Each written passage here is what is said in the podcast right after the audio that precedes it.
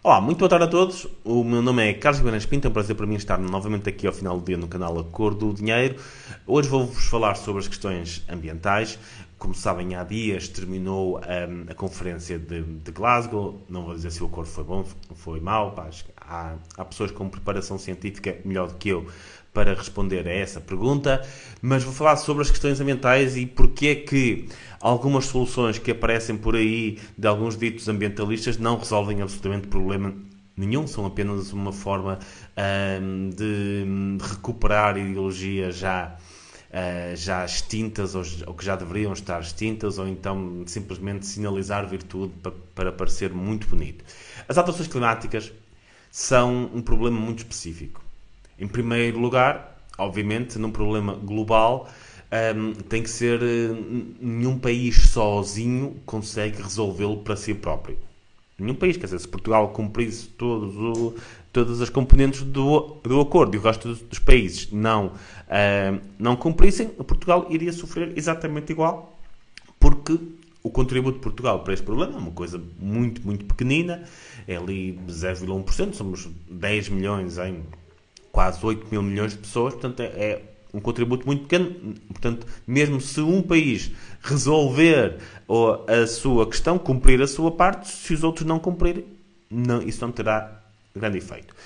Por outro lado, este problema ambiental é um problema que só está na discussão corrente política nos países mais desenvolvidos.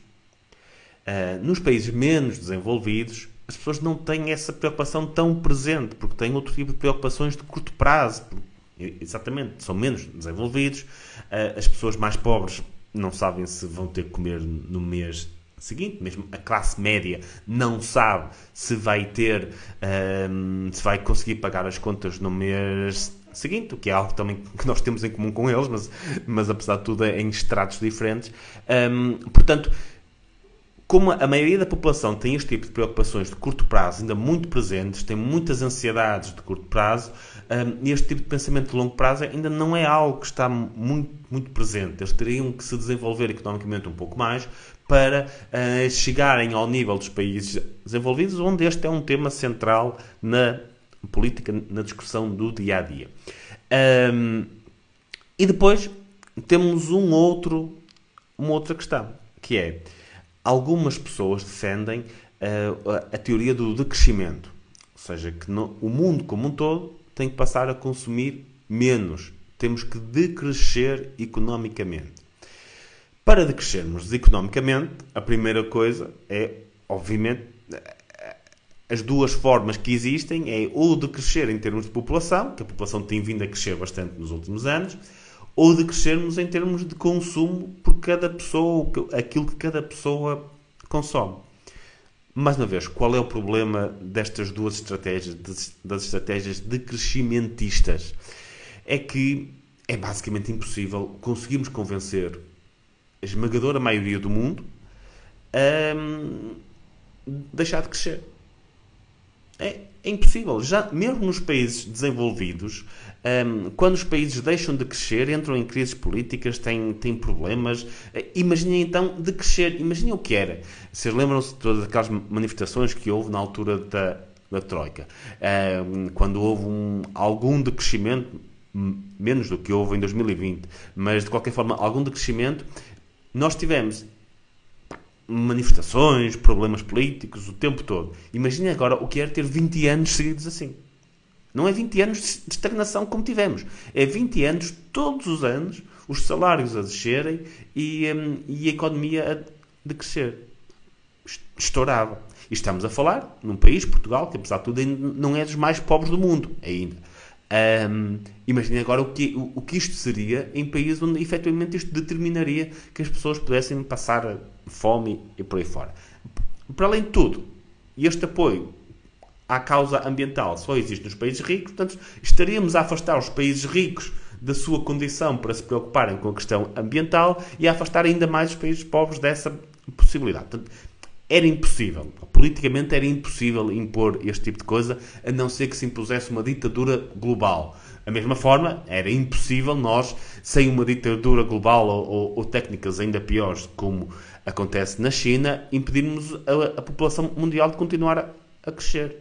Que qualquer forma que impedisse isso um, teria que ser ditatorial, com impactos que vão muito para além daquilo que nós poderemos pensar. Portanto, não é uma solução. O decrescimento não é uma solução plausível para este problema. Agora, qual é a solução plausível para, para este problema? É o, investimento num conjunto de tecnologias que permitam que haja crescimento sem o consumo de recursos, sem o, nível de poluição um, de algum crescimento que temos tido até agora. Para termos esse nível de tecnologia, obviamente precisamos muito capital, de muito investimento. Por definição, precisamos de, das economias de mercado, das economias capitalistas, para conseguir fazer este tipo de, de investimento.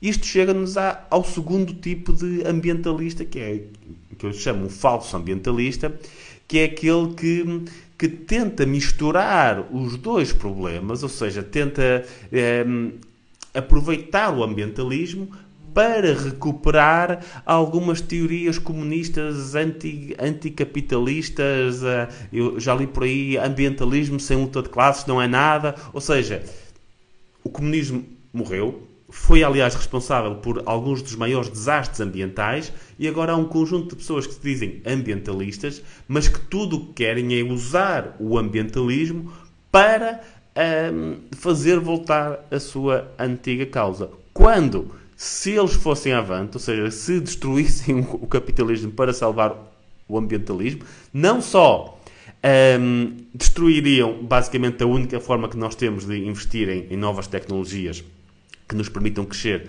de forma sustentada, como trariam um dos regimes que foi responsável por algumas das maiores, uh, das maiores catástrofes ambientais na história.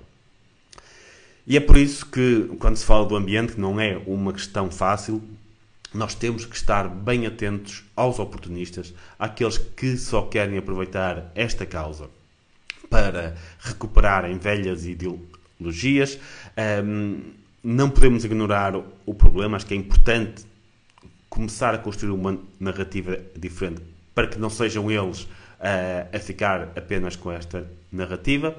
Um, mas muita atenção aos falsos ambientalistas, àqueles que só querem usar o ambientalismo para recuperar velhas ideologias ou então que propõem soluções que simplesmente são impossíveis uh, apenas para parecer bem e terem muitos votos. Nós precisamos de soluções realistas, recorrendo a, a, tecnologias que ainda que já estão a ser criadas, recolhe, recorrendo àquilo que nós temos, sem esquecer que ainda existe muita pobreza no mundo e temos que resolver esses níveis de pobreza.